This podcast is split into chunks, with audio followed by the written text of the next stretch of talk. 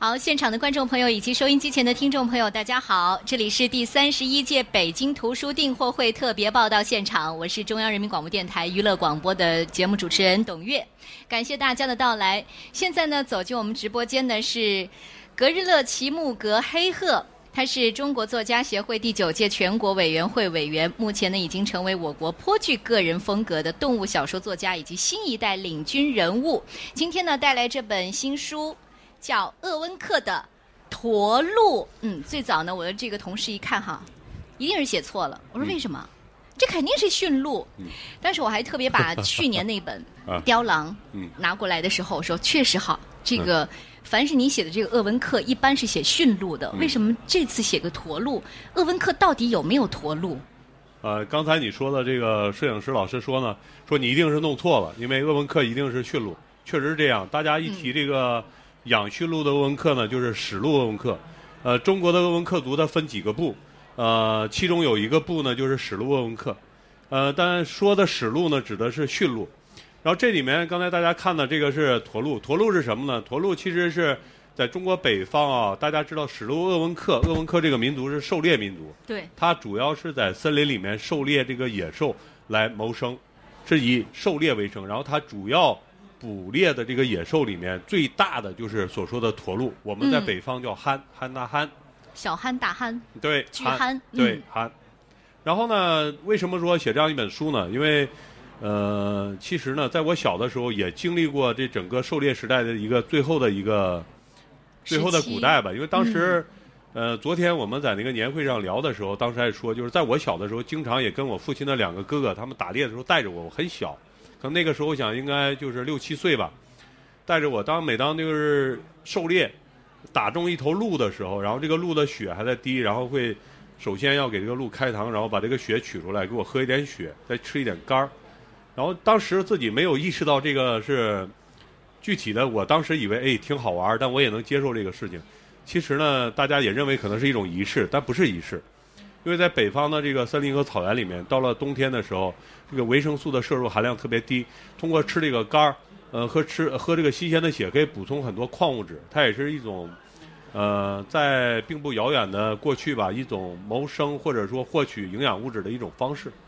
一直以来呢，大家是谈论这个北方的这个森林和狩猎的时候，可能经常会说：“你看，我们理解不了你们的这种对待生命的这种态度。你们吃羊，然后你们还杀羊，然后你们又热爱生命，我们怎么来理解呢？”其实大家可能刚才看我说，你们这里面真的很热，然后我就把这个外套脱了。我是昨天凌晨来到北京的，我从呼伦贝尔飞过来的时候，我们当时我上机场的时候，在海拉尔东山机场的温度是零下三十八度。就是这两天还会再降，我们的气温会降到零下四十度。我后天就要回去了，所以说在我们那个地方，它天气特别寒冷，然后我们需要大量的这种，就是游牧民族需要大量的肉、油脂。我们不可能说吃粮食，吃粮食我们在草原上活不了，所以这是我们的一种生活方式。在北方的森林里，这个鄂温克人主要通过狩猎来获取最基本的食物，然后这个披张出售，然后换取基本的生活资料。这次正儿八经的为孩子做了一个绘本，是和九儿老师合作的。这是一个什么样的故事？讲一个老猎人，当时他不是在一个正常的那个驼鹿的繁殖季节。其实呢，就是整个北方的狩猎民族，他一直是顺应大自然的这个规律，他不会在正常像这个动物发情的季节或者繁殖的季节，他去打这个动物，因为他需要这个动物好好的繁衍，然后他获取他生存的这一部分。但正好是不小心呢，他打完这个驼鹿以后。发现这个驼鹿，他看的时候没看到他带一头小鹿，等打完以后才发现那个小鹿躲在灌木丛里，它不是在正常的繁殖季节，就很意外。然后呢，这个小鹿又跟着这个老猎人就回家了。回家以后呢，就是这个老猎人就一直养着这个小鹿，养的越来越大以后呢，其实大家可能没见过这个真正的驼鹿有多高，鹿的品种很多。我的身高是一米九还多，那个鹿站起来，它肩膀的高度还要超过我的身高。它的肩高可能要超过呃一米九到两米，所以你想它的头大概站在那儿就真正的一个巨兽。然后所以说在北方最早能狩猎到这种鹿的时候，能获取很多的这种生存资料。然后老爷爷养着这个鹿呢，然后在这个中间发生了很多故事，包括在整个过程里我们也展示了作为一个绘本，所有史路鄂温克的生产、生活、狩猎所有的细节都很重要。它不仅仅是给孩子看的一个绘本，也是包括这个大家看这个细节，这个画皮船。这个杯夹子都是最最传统的史洛文克的一个一个像标本、一个化石一样的东西，以后没有了。然后我们也希望它是一个研究中国北方狩猎民俗的，它可以作为一个参考的资料。但更多呢，作为绘本，我们希望给孩子们看，让他们了解北方的大自然、北方的荒野。因为最终的结果是什么？当老猎人意识到自己的生命将近的时候，把这个驼鹿赶回到森林里去，驼鹿不想走啊，老老猎人怎么办？只要往他身边打枪，然后这个子弹把这个呃石块崩飞，打疼了他，他才会跑。然后老猎人去世了，然后这片森林鄂温克人不再进去。但是大家在传说说，在这个森林里面还有。有一头巨兽，有一个驼鹿在守护着老猎人和这片森林。其实我还是希望是通过这个故事讲的是北方这种正在消失的荒野，这种狩猎文化就消失了，就是消失了。我们能做的就是张承志先生说过一句话，就是说他有幸经历过游牧时代最后的古代，他看到的是我现在就是把这些让我的我只能写，但我不能展现出来，让我的画家把它画出来，然后更直观的让大家看。说在中国的北方，还有一个民族叫史德文克，曾经存在过这样一个民族，他们这个文化跟大自然多么贴近。然后我们让孩子看这样的一个绘本，就是这样。嗯，所以一开始呢，我有这样的疑惑哈，为什么不叫鄂温克人，而是史路鄂温克人？史路鄂温克大家关注的比较多。对，其实鄂温克它分好几个民族，像这个史路鄂温克是呃是其中的一支。还有索伦，索伦是生活在草原上的，就是纯纯的牧民。还有通古斯，通古斯还有生活在就是专门以前是种地农耕的这种。所以它是即使在鄂温克里面，它这个民族划分的也也有很多不同的这个分支。哦，也就是因为他们的这个生产来作为划分。呃，生产生活方式，对对对，所以他们是饲养驯鹿的，所以我们叫史鹿鄂温克。对，然后你看，其实，在去年的时候，我给您介绍的那本书是《雕狼 》，然后也是说这个鄂温克的，也是说老猎人的，但是说的是驯鹿的故事。对，而且你在很多的这些书里，大部分都去描述的是一个巨犬。嗯，所以我当时一看，我说：“哎，什么情况？今年明明是狗年，哦，按理说你应该是 继续写大写特写，对吧？但是今年怎么就开始这画风一转，开始写鹿了？就是去年呢，就是。对于我来说，有有有三位非常重要的人，那个离我而去了。其中有一个就是我的二叔，叫胡东林，胡东林先生，他是不是我的亲戚？但我一直叫他二叔。嗯。呃，他是一个我认为在中国被一直没有真正被重视起来的一个自然文学作家。然后他写了很多关于北方的这种呃森林和草原的故事。然后他五月份去世。呃，还有一个就是关于这个史洛文克，有一位老妈妈叫巴德杰伊。他也写过一本书，叫《呃驯鹿角上的彩带》。其实这本书呢，我我们把这个绘本出来，其实也是对于我个人是一个总结。然后包括我能把这本书送给这个老妈妈，她去世以后，我认为这是一个很好的礼物，对我这些年跟史卢文克我们的友谊，或包括我能够写很多小说，都跟他们有密切的关系。然后就在昨天，昨天中午的时候，我也得知，呃，一个重要的一个儿童文学的评论家刘旭元先生去世了。这个对于我来说，我们当时都很震惊。但是之前也有一种，也大概都心里都都有这种预感，但是我们不愿意说破。但真得到这个消息的时候，我们都很伤心。而刘旭元先生呢，对我期待特别高。所以呢，就是其实昨天我们在那个接力的年会上，我也拿着这本书，我就说，我说希望这本书呢，呃，也作为我写作的一个诠释吧，或者一个侧面。而且当时刘旭元先生对我期望特别高，我也希望能写出那种真正的好的动物小说作品，不仅仅是在中国出版。呃，我也希望今年在博洛尼亚书展上，当我们这个绘本拿出去的时候，它更直观，然后让整个世界的人看，说中国也有这么好的原创的绘本。然后也希望通过这个绘本这种更直观的方式，能把我的作品让更多的世界上更多的人知道。我觉得这个是刘旭元先生对我的期望，我也希望能最终不负。呃，刘旭元先生的期望。所以这是一本承载了很多情感的一个绘本，不仅仅是一个作品了。我觉得其实也是黑鹤自己吧，可能人生到了某个阶段，它是一个里程碑式的一个记录。到这个阶段，我应该做一些什么事情？我应该出一些什么样的作品？鄂温克的驼鹿，我们让黑鹤自己亲自念一段，好不好？因为这本书呢是在三月份的时候才会跟所有的读者见面，这是一本样书。所以很珍贵，来。好嘞，那个现在在外面 这一直在看的那个啊，各位咱们叫观众吧，是吧？还有听众，然后很高兴你们可能正好路过这儿，就看到了，这样这个机会我也很珍惜这个机会。然后现在我再介绍一下，我的名字叫格日乐齐木格黑鹤。然后这本书是我跟那个画家九儿合作的，叫《鄂温克的驼鹿》，是接力出版社出版的。然后现在我念一下里面的一个片段：有盗猎者闯入那片林地，远远的看到丛林之中那游动的巨大身影，举枪射击。偷猎者来不及再开一枪，那巨憨已经冲到他的面前，大脚轻轻一挥，就将他高高挑起，扔出很远。盗猎者逃出丛林，从此。再没有人敢进入那片丛林。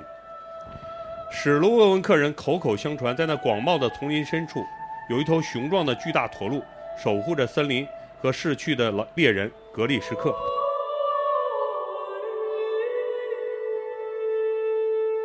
鄂温克这三个字本来就是住在大森林里的意思，是吧？官方的解释是杨树茂密的地方，其实就是一个。呃，整个民族说居住在森林里的人嘛，最早他们应该也就是呃古书里面所说的林中百姓。林中百姓，对对对。所以他们必须在这样的自然条件下，就像您的身形一样，是那样的壮。所以你看，你写的很多东西都是很壮的，比如说巨犬，嗯，是你喜欢的，嗯，驯鹿也有一定的高度，还有包括驼鹿。刚才我们说了，驼鹿是所有的鹿当中是最大的，品种是最大的。站起来是超过一米九的它的肩膀，永远关注这些大的东西，你会怎么去让自己的视野放到小的东西上呢？呃，首先是这样，你刚才谈到一个高大的问题，其实昨天就是我的那个呃格尔德齐木格黑客营地的那个公众号刚刚发了一个视频，就是在海安县有一个小学有一个班级，他们所有的孩子每个人给我写了一封信，装订成册寄给我，我打算本来给他回一封信，后来感觉这个没有意思，就我就想了一个办法，就是。我骑着我的骆驼，然后在草原上，然后下来给他们念了一封信。我觉得那种感觉更好。首先，这种就是什么呢？在在这个草原上，这个骆驼，这个我们新拿来的骆驼，这个骆驼它不是很驯服。我们得怎么办？我们首先我回去用了两天的时间，我得让它服从我。我起码我得能上去再下来，因为那个骆驼它不是很驯服。然后当时在训的这个过程中，昨天我也在看啊，我这个肩膀上还有那个伤，当时摔下来就摔下来，我们还要上去，因为在草原。中国北方的这种草原需要的就是这种强悍。如果你不能驯服那个骆驼，那个骆驼好嘞，这个人他很脆弱，他驯服不了我，那我就不能拍我的那个给孩子们的这个视频。所以在北方的草原上需要的什么？需要的是用一种强悍的方式去对抗这种生命，对抗这个大自然的这种力量。因为这两天大家知道，如果你不强悍，在零下四十度，草原上要更冷啊，快零下五十度了，你就活不下去啊。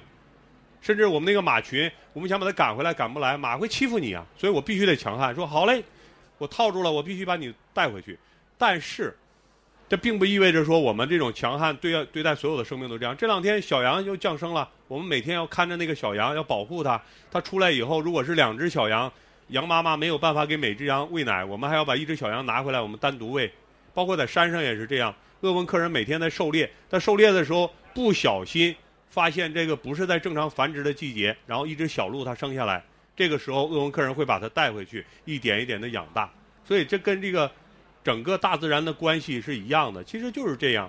森林里面鄂温克人也需要啊，说我狩猎，然后获取我最必须的这种食物，但我不过多的索取。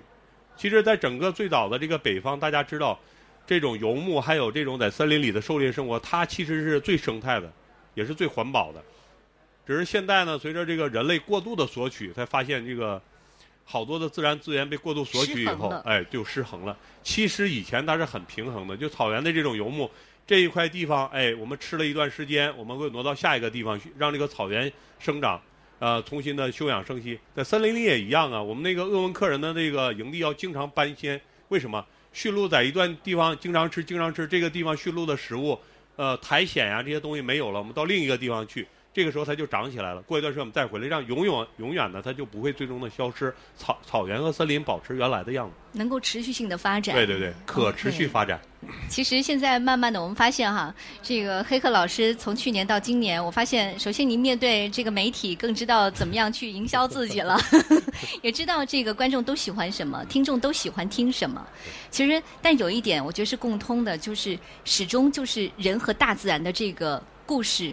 我们要一直讲下去，对不对？接下来还会有什么新书计划吗？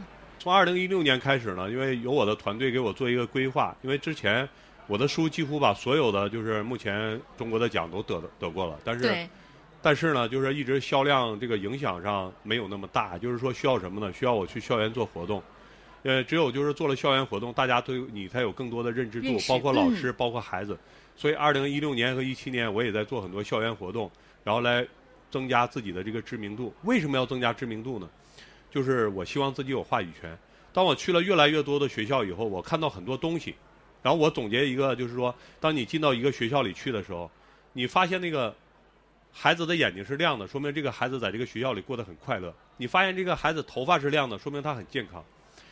往往我上午去的一个学校，那个孩子表达能力特别强，他那种喷薄的那种热情和那种愿望你挡都挡不住。下午你再去一个学校，所有的孩子都跟傻子一样，为什么？他在那个学校里，那个老师、一个班主任或者说一个学校，他的所有的这种想法都会最终转嫁到这个孩子身上。你的孩子在学校的时候，你不知道你的孩子什么样，大家觉得哟这个孩子很老实很好啊，但是那种遏制天性的东西到底好不好？现在我不是教育学家，但是我尽我最大的努力，我去很多学校做这些活动的时候，我希望展示给孩子孩子们一种更野性的东西，因为大家缺少这种野性，这种野性不是野蛮，就是说这种狂呃这种狂放的生命力，孩子要失去这个生命力了，我觉得就没有意思了。孩子应该永远像孩子的样子，而且就在三年之前，我不太好意思说自己是一个儿童文学作家，现在我非常喜欢当一个儿童文学作家，真的，真的，真的，真的。因为你愿意跟孩子在一起了。嗯，当你开始真正的去接触孩子的时候，你会发现你给他写东西的时候，就特别来劲儿，而且也有也有那样的灵感了。就像你刚才说的蓬勃，对不对对对你有没有发现一个现象哈？像你说了，经常现在经常进校园，嗯现在很多的这个孩子，特别是男孩子，就没有那种阳刚气。他有一个是目前中国的这种刚刚放开二胎啊，之前都是独生子女，大家对这个孩子很娇贵，然后这个孩子成长的过程中呢，也存在很多很多的问题，这可能是一个社会的问题，但我们现在努力的也在解决，包括现在幼儿园的问题，前一阶段大家都关注的问题，这孩子的孩子的安全，我们第一考虑的是孩子的安全，在孩子的安全的基础之上，我们再考虑孩子的健康成长，成长怎么成长？其实这是一个很复杂的命题，然后我们大家也都在努力。然后作为我们，我作为一个儿童文学作家，我考虑的是，首先是孩子们精神的强健。看这个书以后，他建立一个非常稳定的一个自然观、一个价值观。嗯，然后，你其实好多时候我们去一个学校的时候，现在呢，就我到这个年龄，我也不能说我很老，但真的有很多我的读者已经长得很大了，我就在这种 喂你。好夸张。我们经常在这个展场上，忽然就过来一个一个可能是一个少年了，已经说：“哎，嗯说我小时候看你的书，我长大，你看那个孩子眼里的光，你会知道，他读你的书以后，这个书会给他另一种力量，他跟旁边的孩子是不一样的。我觉得作为一个作家，我就我很成功，对，我影响了一个孩子他用另一种方式，跟别的孩子不一样的方式去看待这个世界。他成长起来，他可能比别的孩子强悍，他能面对更多可能别的孩子处理不了的一个事情的时候，他会有一个更强大的力量。就刚才我们说的这个强悍，就是说野野性，而不是野蛮。要向上。对对对，OK，今天呢，黑鹤是给我们带来了这本他和九儿一起合作的《鄂温克的驼鹿》啊、说说你和九儿的故事吧。呃，首先首先是这样，就是现在大家都是来参加书展，大家也看到外面像海洋一样的绘本。嗯，像海洋一样的绘本，为什么？绘本很容易写，所有的人都这么认为，需要很少的文字，一些画面就可以出来是绘本。但最终那个结果，这个东西质量到底有多高？其实中国之前没有绘本。今天我们谈出版的是，就在不到十年前，中国有一批很了不起的出版人，他们引进了一批非常非常好的绘本，那个是具有里程碑性质的一些作品。当时我跟接力社合作的时候，我还不知道绘本是什么的时候，那个时候接力社的那个白冰，白冰先生他引进一批非嗯非常好的绘本，那个里面我记得有一本我看完以后非常感动，我现在还记得那个绘本叫做一本叫做关于一本关于颜色的黑书，是用盲文，盲文的，整本书是黑色的，所有的画面都是凸起来的，然后那个用手摸，这是盲文，但是那本书不仅仅是给盲人看的，也是给我们健康人看的，让我们知道所有的颜色是什么样。他说红色是什么样？红色他说是很热烈的，可能会刺痛你；黄色是像柠檬的那个味道。所以当时呢，就是今年我们啊，二零一六年我去一个聋哑学校做活动的时候，我回来以后，我特别想送这个聋哑学校一些这样的书。我找了很久，我在市场上买不到，我就问这个接力出版社，他说我们库房里还有一点。嗯，完了，这个最后是作为样书，我本来想买，他不卖给我，送给这个大连的一个聋哑学校。当时我就想，其实我们究竟需要一种什么样的绘本？我个人是这样认为的，就是它是真正有分量的，真正让孩子看完以后能让他内心温暖。但是做这个绘本的时候，当时我就感觉那个中国的市场刚刚开始蓬勃，这个时候我的很多故事呢，我希望能做成绘本，但是那个时候我找不到一个合适的合作者，我一直在找，找了很多，但是都达不到我的要求。就首先我自己的要求也很高，对，你绘画的能力得强，你能理解我我的这种感意受。图感受。然后正好是接力在上海书展上做一个活动的时候，正好跟九儿老师我们一起都是，但是我们不认识，都是他们邀请的。他是画家，我是作家，我们俩在等飞机在这个大堂的时候就认识了。然后之后我就说，我我们就谈嘛，就说哎嗯有这种需求，但是我说你得先给我画一幅画我看看。他画了一个小孩儿和一个小狗，哎呦那个小孩儿的感觉画的特别好，就跟我小时候一样。但是我说你狗画的不对，他说我不了解狗，我不了解狗的结构。然后他又我说那你还有没有别的画？他又发给我一一幅油画，他曾经参加全国美展的画。我说行了，可以了，那就是你了。但是他说我不了解狗啊，动物我不了解。因为之前我们一开始准备的是把一本关于狗的书先出来，为此我还送给他一个小狗，一个猎犬，现在已经长得好高了，现在就在北京的这个北京 北京的郊区啊，郊区在养着。所以呢，就是也经过漫长的这个努力，然后真的是从我准备开始四年的时间了，然后大量的搜集素材，然后包括这个作家呃画家开始画，可能要一年多，将近两年的时间。包括我们也上山采风，最终呈现在读者面前的才是这一本书。当然，我们不仅仅接受中国的所有的这种读者的评判，在很快在意大利的博洛尼亚书展上，我们要带着这本书，我们打印的很大，在这个书展上，我们给全世界的人看。我们也希望把中国的这种呃北方的这种呃遥远的这种狩猎文化也展示给全世界的人看，这是我们最终的一个目的。嗯，我就再问一句，现在鄂温克还有没有驼鹿？啊，驼鹿在森林里一直都有啊，它是野生的，所以经常我们在那个森林里面能看到那个林脊那个山山山峰上面，它很害怕人呀，它就会跑得很远，我们远远能看到它跑上去的就像一个船冲破海浪一样，它速度很快，而且它非常重非常大。当它从森林里跑过的时候，你就感觉像一个推土机一样过去，把那个树都碾开了那种感觉。天哪！谢谢谢谢谢谢我们今天的作者格日乐齐木格黑鹤，谢谢。最后也要告诉大家一个消息哈，其实就是在上个月，呃，黑鹤刚刚获得第二届中华文学基金会茅盾文学新人奖，恭喜你！谢谢谢谢。基本上把所有这些文学奖都拿完了。好吧，他人怕我 怕我老了以后来不及给我，我是这样理解的。谢谢你，再接再厉，好不好？好，谢谢大家。